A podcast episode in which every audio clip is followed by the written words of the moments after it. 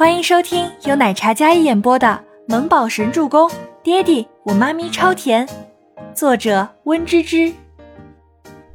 第五百零二集。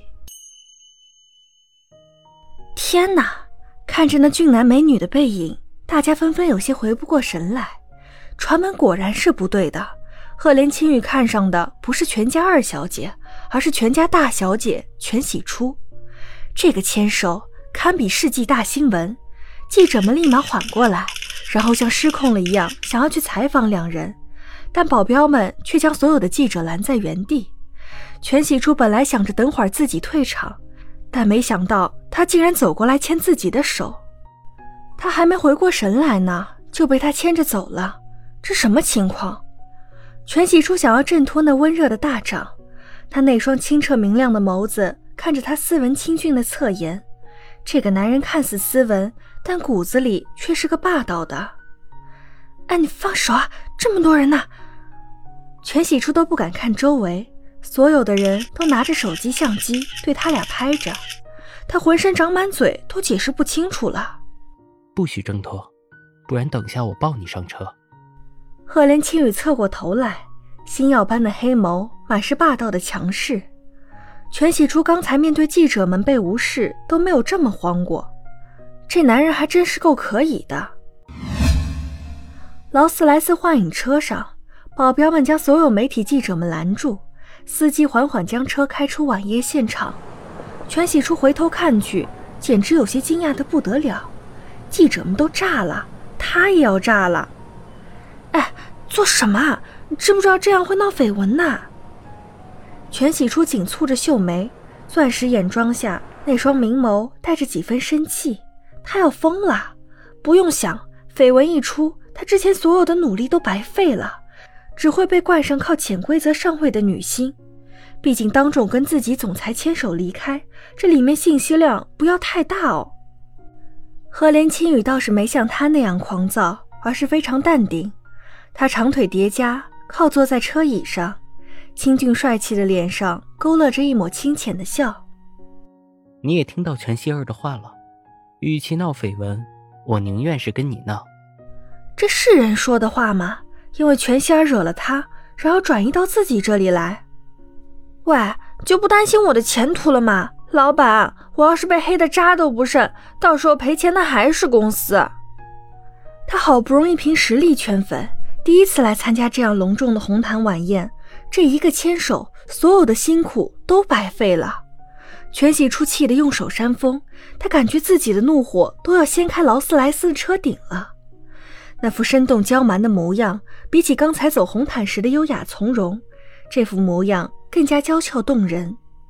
赫连青羽从冰箱里拿出一支水，拧开盖子递给他。全喜初接过，也不担心什么形象了，直接吨吨吨的开始喝了起来。看来真是气着了。放心，你是我旗下艺人。我怎么可能耽误你的前程呢？我有考虑的。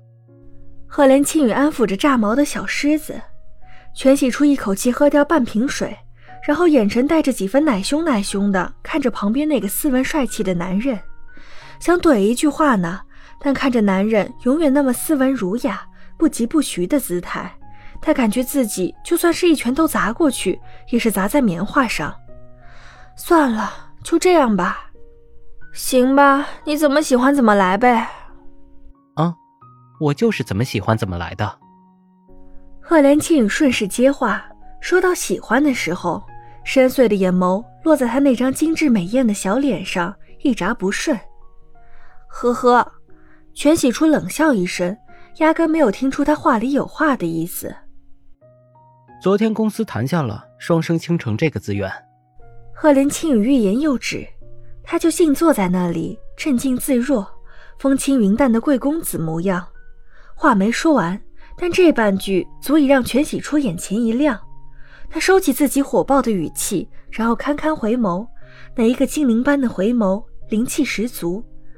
他小心翼翼地挪向惬意坐在那里的男人，然后小声开口：“是那个很火的小说，女主人格分裂，又美又飒的那个古装剧。”赫连青羽沉声应了一声：“嗯。”他双手放在膝盖上，轻轻敲着，细边眼镜给他增添了几分清贵，一个低音也带着几分来自身居高位者的威严气场。全喜初当下就变成小狗腿的笑容了。那有没有合适的女主人选呢？他放下水瓶，然后小手搓着，满是期待。暂时还没。哦，全喜初抿唇应了一声，整个人一改刚才怼天怼地的小魔女气场，瞬间变得殷勤起来。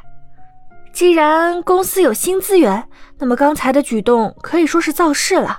有了话题，有了热度，然后顺势公布新剧的拍摄，不愧是娱乐公司的大 boss，真厉害！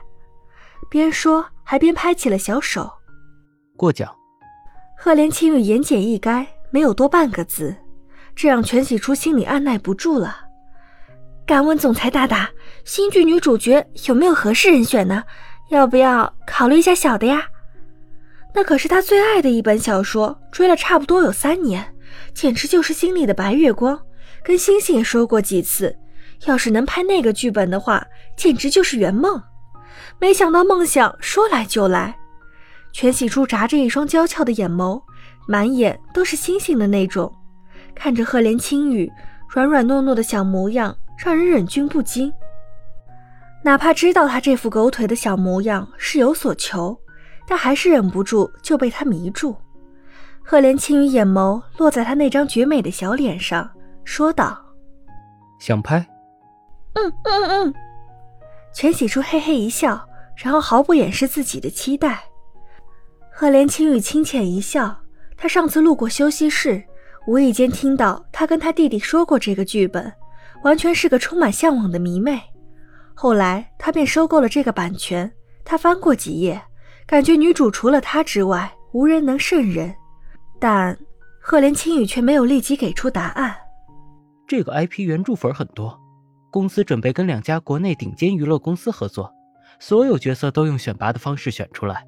第一，为了给剧造势；第二，需要最优秀的演员，打造国内最精良的优秀作品。